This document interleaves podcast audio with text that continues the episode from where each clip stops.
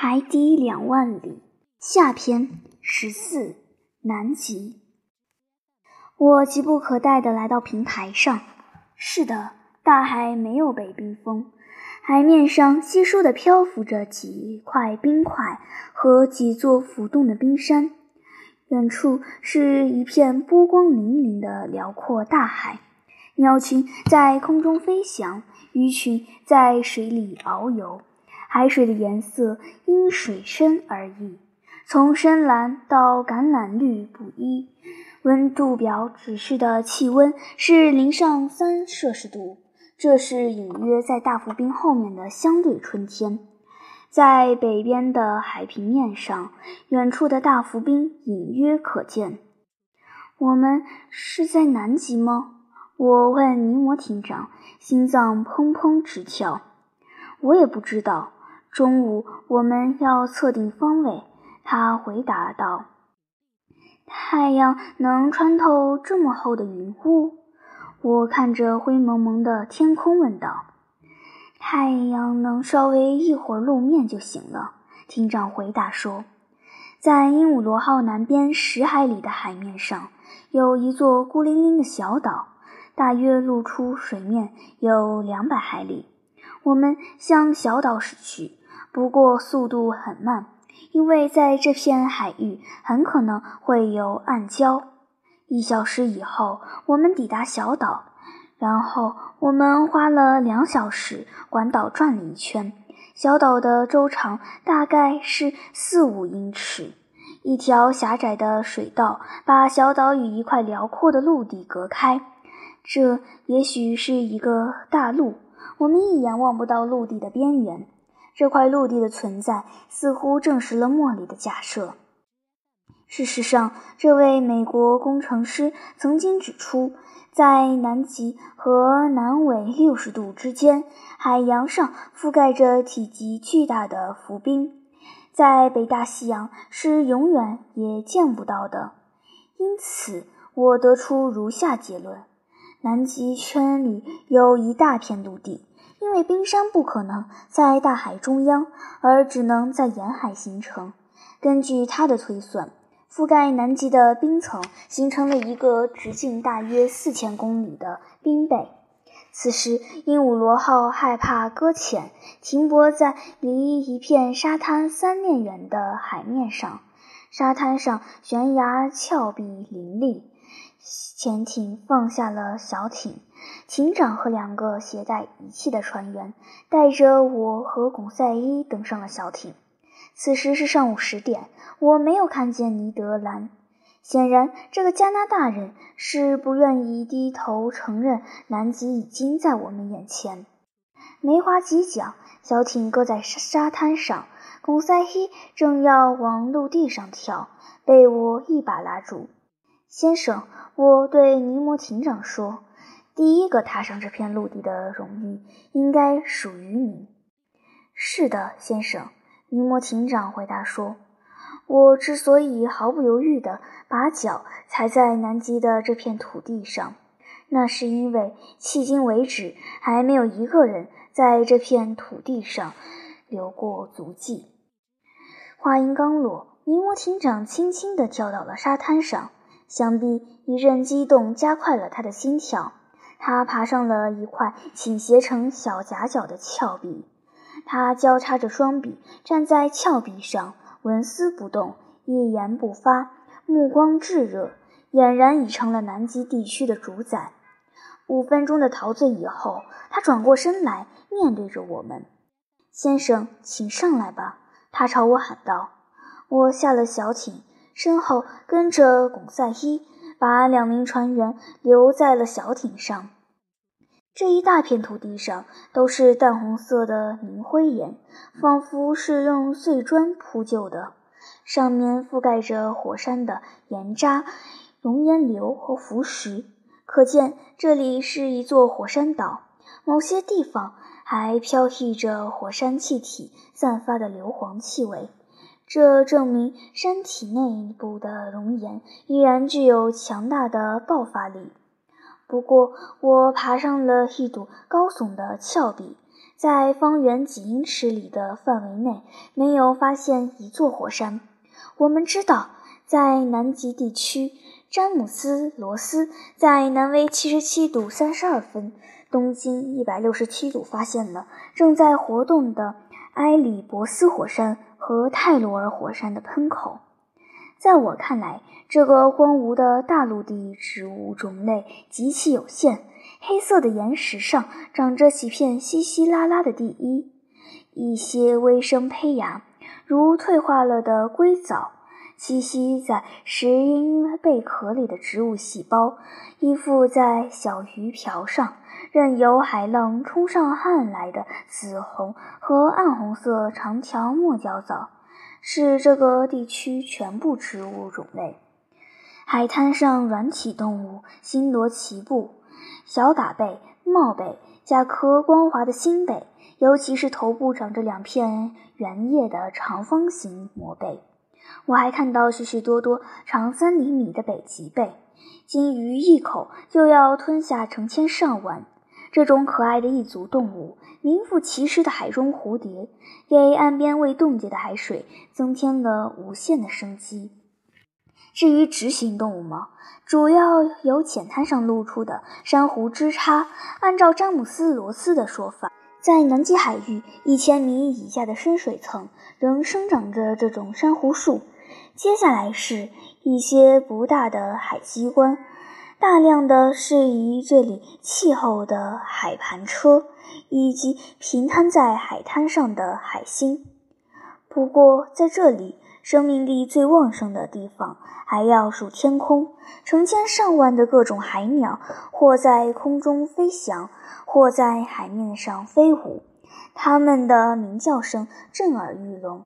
栖满岩石的其他鸟类毫无惧色地看着我们从它们身边走过，亲热地挤到我们的脚旁。那是一些在水里身手敏捷、反应灵敏。我们有时还误以为它们是行动敏捷的豚尖，而在陆地上却笨头笨脑、行动不便的企鹅。它们爱叫而不好动，不停地发出古怪的叫声，成群结队地聚集在一起。在飞禽当中，我还见到属于射禽类的南极白鹇，像鸽子那么大，全身白色，圆短而尖。眼睛外有一圈红色的眼眶。贡赛伊捕捉了几次白鹇带回的鹦鹉螺号，这种飞禽烹调得当，味道还是不错的。几只翼展达四米的烟眉色信天翁从空中飞过，它们被恰如其分的叫做海洋秃鹫。此外，还有一些翼呈弯弓的巨大海燕。捕食海豹的行家里手，黑白分明的小海鸭，以及各种各样的海燕，有的是灰白色的，一端有褐色点缀；有的是蓝色的，为南极海域特有。从我们眼前飞过，我告诉巩赛伊，那种灰白色的海燕肥得滴油。法罗群岛的居民在他们身上插一根灯芯作为灯来点，就差这么一点，不然的话，他们就是完美无缺的油灯了。贡赛伊回答说：“不过，我们毕竟不能要求大自然事先让他们长好灯芯啊。”我们走了半英里路，地上到处是企鹅垒的巢穴，一种专门为产卵而筑的洞穴。巢穴里逃出许多企鹅，发出驴吼般的叫声。它们黑色的肉很好吃。尼摩艇长后来下令捕捉了几百只。这只动物有鹅那么大，背部深灰色，腹部呈白色，脖子上镶着一条柠檬色边。它们任凭你用石块猎杀，却不知逃命。然而雾还是不散。上午十一点。太阳仍然没有露面，因此我开始担忧起来。太阳不露面，就无法进行观察。这样，如何确定我们是否已经抵达南极呢？我们去找尼摩艇长，看见他静静地倚靠在一块岩石上，翘首仰望着天空。他显得有点焦虑不安，闷闷不乐。可是又有什么办法呢？这个人虽然胆略过人，本领高强，但不能像操纵大海那样随心所欲地使唤太阳。正午到了，但太阳一刻也没有露面。我们甚至无法看清它在浓雾后面的位置。浓雾很快就变成了雪花。明天再说吧。厅长只跟我说了句话。我们在滚滚浓雾中回到了鹦鹉螺号上。我们不在潜艇上时，渔网已经撒下。我饶有兴趣地观赏着刚被捕上来的鱼。南极海域成了大量洄游鱼类的庇护地。这些洄游鱼躲避了纬度较低的区域风暴，但说真的，却落入了海豹和海豚的嘴里。我看到几条十来厘米长的南极豆腐鱼，这是一种淡白色的软骨鱼，身上有青灰色的条纹，还长有尖刺。还有几条南极银鲛，长达三米，身体细长。皮白光滑，银光闪闪，圆头，圆上长着一根朝嘴里弯的长鼻。我会尝过这种鱼的肉，觉得没有什么味道。尽管巩赛伊赞赏有加。暴风雪一直持续到第二天，待在平台上是不可能的了。于是我在客厅里写这次南极大陆之行的游记。在暴风雪中戏耍的海燕，相信信天翁的欢叫声不绝于耳。鹦鹉螺号并没有停泊着不动，而是在夕阳西下的余晖中，沿着海岸又向南行驶了十来海里。第二天，三月二十日，雪已经停了，寒气更加逼人。温度表指示的气温是零下二度，晨雾开始散去。我希望这一天我们能够进行观察。尼摩艇长还没有露面。小艇把我和巩赛伊送到了陆地上。这里的土质还是一样，都是些火山土，到处是熔岩石、岩渣和玄武石。我没有看见喷吐它们的火山口。这里跟那里一样。无数的海鸟活在南极大陆上的这片土地上，不过它们与一群群家族庞大的海洋哺乳动物共同主宰着这个帝国。海洋哺乳动物用温顺的目光看着我们，它们都是些种类不同的海豹，有的懒懒地躺在地上，有的睡在漂浮的冰块里。有好几只海豹从水里钻出来，或滑入水中。它们从来没有跟人类打过交道。我们走近它们，它们也不知道逃跑。我粗略地估算了一下，这么多海豹足够几百艘船装的。我的天哪！贡赛伊说道。幸亏尼德兰没有陪我们一起来。贡赛伊。为什么说这种话？因为这个发疯的猎手会把他们赶尽杀绝的。赶尽杀绝，也未免太夸张了吧？不过我确实相信，我们无法阻止这位加拿大朋友用鱼叉捕杀几只漂亮的鲸类动物。这会惹尼摩艇长不高兴的，因为他不想看到这些不伤人的动物白白流血。他做的对。那是，贡赛伊，告诉我，你给这些漂亮的海洋动物标本分类了没有？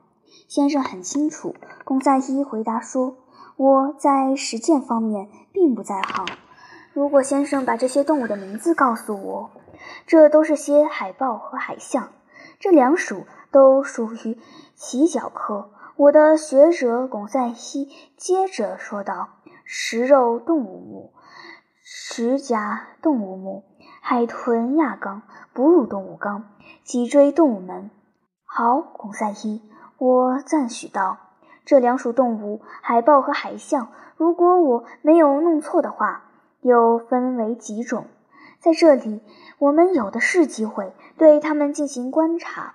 走吧，此时是上午八点，我们离有效观察太阳的时间还有四个小时可以利用。我朝着一个凹入岸边的花岗岩峭壁的宽阔海湾走去，在那里，我可以说，我们周围一望无际的陆地和冰块上挤满了海洋哺乳动物。我不经意地用目光搜寻老普罗透斯这位神话故事里为尼普顿海神看管羊群的牧羊人。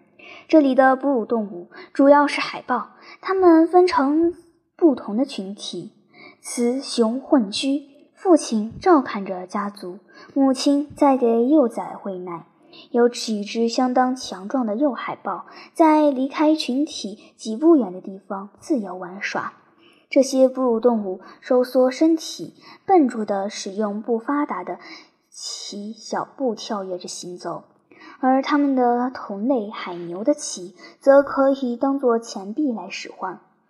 我要说，这些脊柱能动、毛短而密的普足动物，在它们适宜的环境——水里游泳时动作娴熟，令人敬佩；在陆地上休息的姿势优美，憨态可人。因此，古人看到它温柔的容貌、富有表情的眼神。就连女性最妩媚的眼神也望尘莫及，以及清澈似水、温柔如天鹅柔的明眸和可爱的姿态，以便他们特有的方式来美化他们，把雄性比作半人半鱼的海神，将雌性誉为虞美人。我告诉巩赛伊，这类聪明的鲸类动物脑叶十分发达，除了人类以外。没有一种哺乳动物有它们聪慧，因此海豹能够接受某些训练，很容易驯养。我和某些博物学家认为，只要驯养得当，它们就像猎犬那样为人类效力。这些海豹大多躺在岩石和沙子上，在这些没有外耳，借此区别于外耳明显的海狮的严格意义上的海豹中间。我观察到好几种狭嘴海豹，它们身长约有三米，白色的皮毛，脑袋像猎犬头，两额各长十颗牙齿，上下各四枚门牙和两枚百合花状的大虎牙。在它们中间还混杂着几只海象，那是一种短鼻能动的海豹，同种中体魄最大，体围有二十英尺。身长十米，我们走近他们，而他们却毫不理会。他们不会伤害人吧？巩赛伊问我。不伤害人，除非受到攻击。我回答说，一头海豹保护自己的子女时发起怒来是很可怕的。把小渔船撞成碎片也不是什么罕见的事。他有权这么做。巩赛伊应和道。我并没有说他没有这种权利。我们又走了两英里路，被一座为海湾遮蔽海南风的夹角挡住了去路。这座夹角垂直插入海中，海浪拍打在上面，溅起朵朵浪花。夹角的那边传来阵阵可怕的吼声。贡赛伊说道：“不是海象大合唱。”我纠正说：“他们在打架。”在打架或嬉闹。如果先生不反对的话，应该过去看看。是应该去看看。贡赛伊。于是我们开始翻越浅黑色的岩石，行走在一片没有预想到的乱石堆里，因结冰而滑脚的岩石上。我不止一次摔倒在地，险些把腰给闪了。贡赛伊比我小心，或者比我结实。几乎没有摔跤。每一次，他一边扶我起来，一边对我说：“如果先生愿意叉开双脚行走，那么就更容易保持平衡。”我们来到夹角的尖顶，我望见了一大片白茫茫的平地，上面挤满了海象，它们在互相戏耍，因欢乐不是发怒而发出阵阵叫声。海象在体型和四肢分布方面很像海豹，不过它们的下颌上不长虎牙和门牙，而上颚上的虎牙是两根长八十厘米、牙根周长三十三厘米的獠牙。这两根獠牙是结实无纹的象牙制的，其质地比象牙还要坚硬，而且不容易发黄，所以颇受青睐。因此，海象成了狂捕滥杀的对象。捕食者们，不管是怀胎的母象还是年幼的小象，每年要杀四千头以上。所以，要不了多久，海象就会濒临灭绝。我们走进这些有趣的动物，它们也毫不理会。因此，我得以随心所欲地仔细观察它们。它们的皮又厚又粗糙，浅黄褐色，接近褐色，毛短而稀疏。有几头海象长达四米。它们比北极的同类来得安静，而且大胆，并不派遣经过挑选的哨兵看守自己的营地。考察过海象城之后，我想该回去了。已经十一点了。如果尼摩艇长能遇上测定方位的有利条件，我希望能在现场看他操作。天哪！我并不希望能见到太阳。天边乌云滚滚，遮住了太阳。这颗爱极妒的恒星仿佛不愿意向人类揭开地球上这个难以接近极地的神秘面纱。尽管如此，我还是想回鹦鹉螺号。我们沿着悬崖顶上的一条陡峭的小道往回走。十一点三十分，我回到了登陆的地点。小艇仍停泊在沙滩上。不过，已经把艇长送到了陆地上。我看到艇长站在一块玄武石上，他随身携带的仪器就架在他的旁边。我们的眼睛眺望着北面的天边，太阳正在那里画一条长长的曲线。我走到他的身边，一声不吭地等待着。正午到了，跟昨天一样，太阳没有露面。方位还是没有测定，这是命运。要是明天还没有完成，我们只能最终放弃测定我们所处的方位，因为今天正好是三月二十日，明天是二十一日，也就是这里的秋分。如果不算阳光折射，太阳将从地平线上消失六个月。随着太阳的消失，慢慢的极地长夜就开始了。从九月的春风到十二月的二十一日，太阳一直从北边的地平线上出现，呈长长的螺旋形上升。十二月二十一日正是南极地区的夏至，太阳重新开始下降。明天应该是太阳在南极洒下最后几缕余晖的日子。我把自己的想法和忧虑告诉了尼摩艇长。您说的有道理，阿罗纳克斯先生。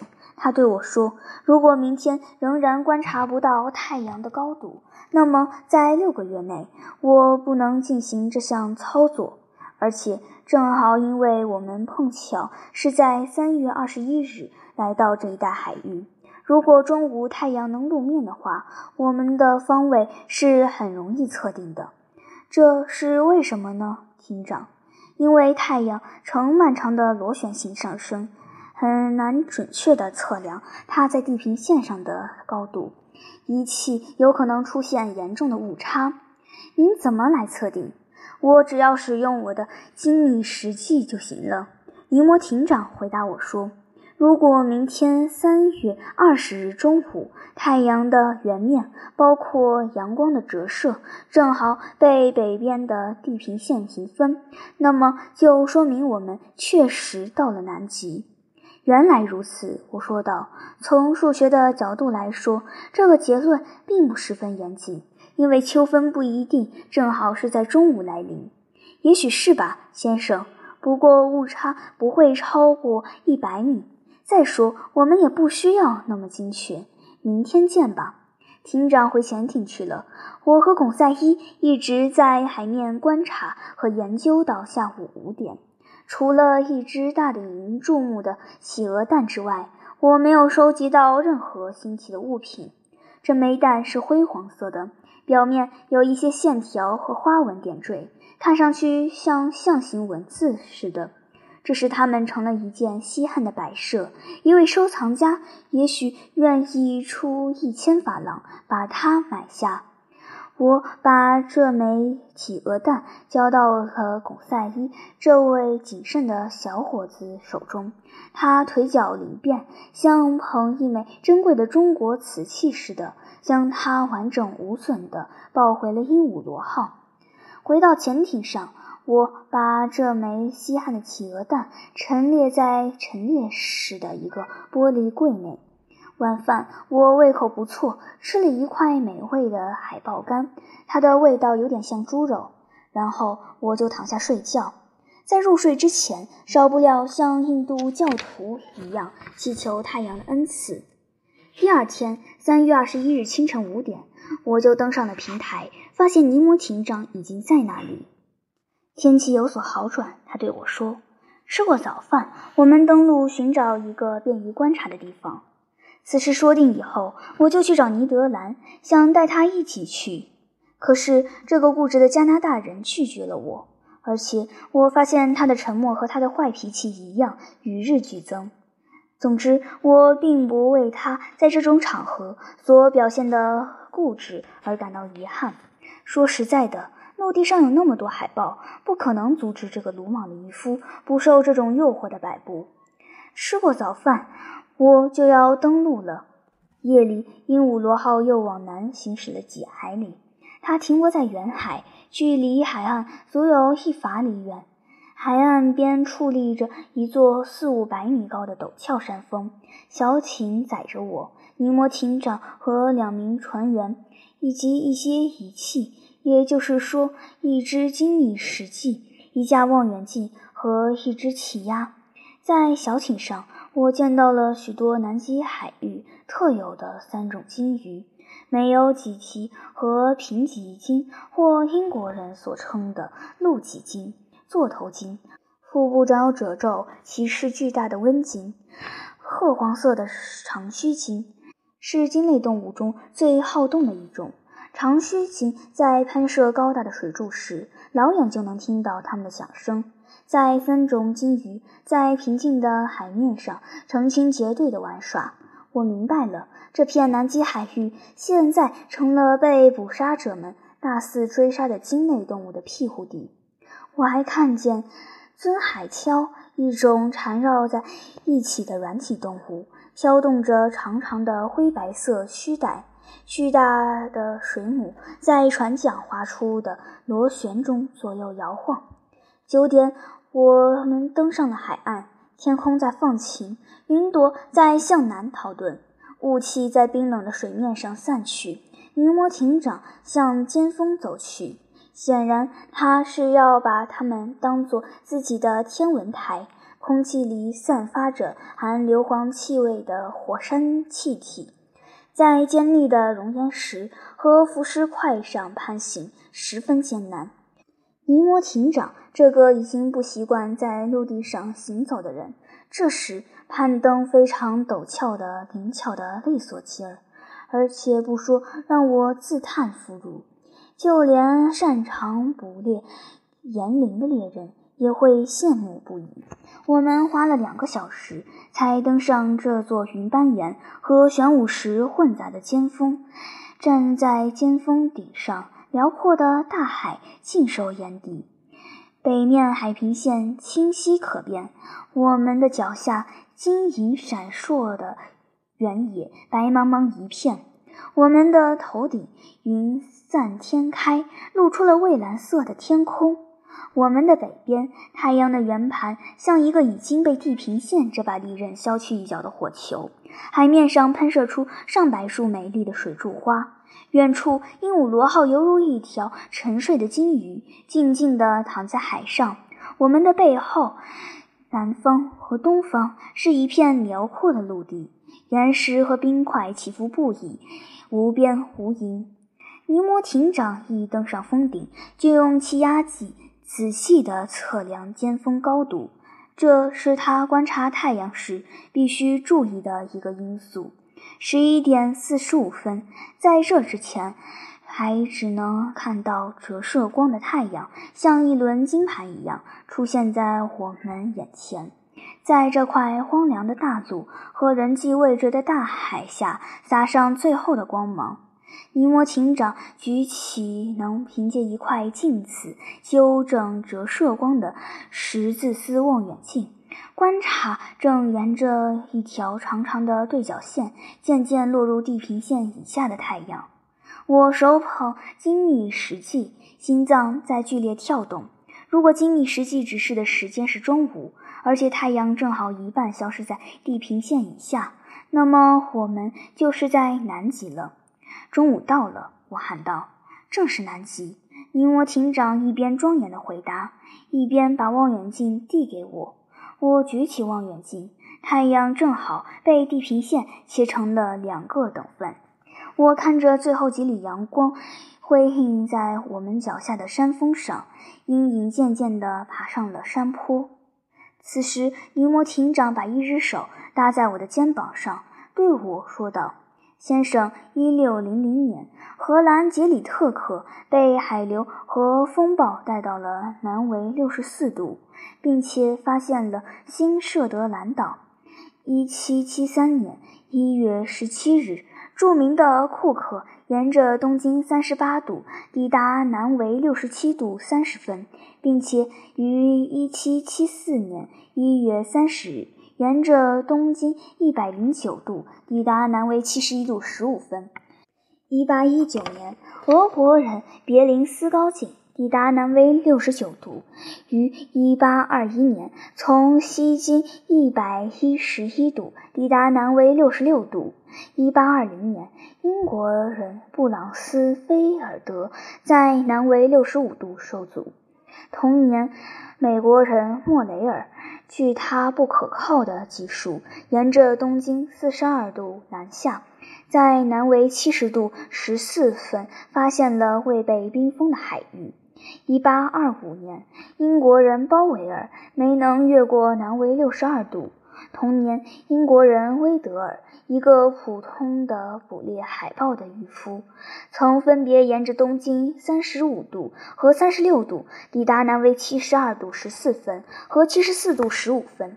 一八二九年，英国人福斯特指挥雄鸡号船于南纬六十三度二十六分、东经六十六度二十六分在南极洲靠岸。一八三一年二月一日，英国人比斯克埃在南纬六十八度五十分发现了恩德比地，于一八三二年二月五日在南纬六十七度发现了阿德雷德地，并且又于同年二月二十一日在南纬六十四度四十五分发现了格雷厄姆地。一八三八年。法国人杜蒙·杜维尔勒到达南纬六十二度五十七分，在大浮冰前受阻，发现了路易·菲利普地。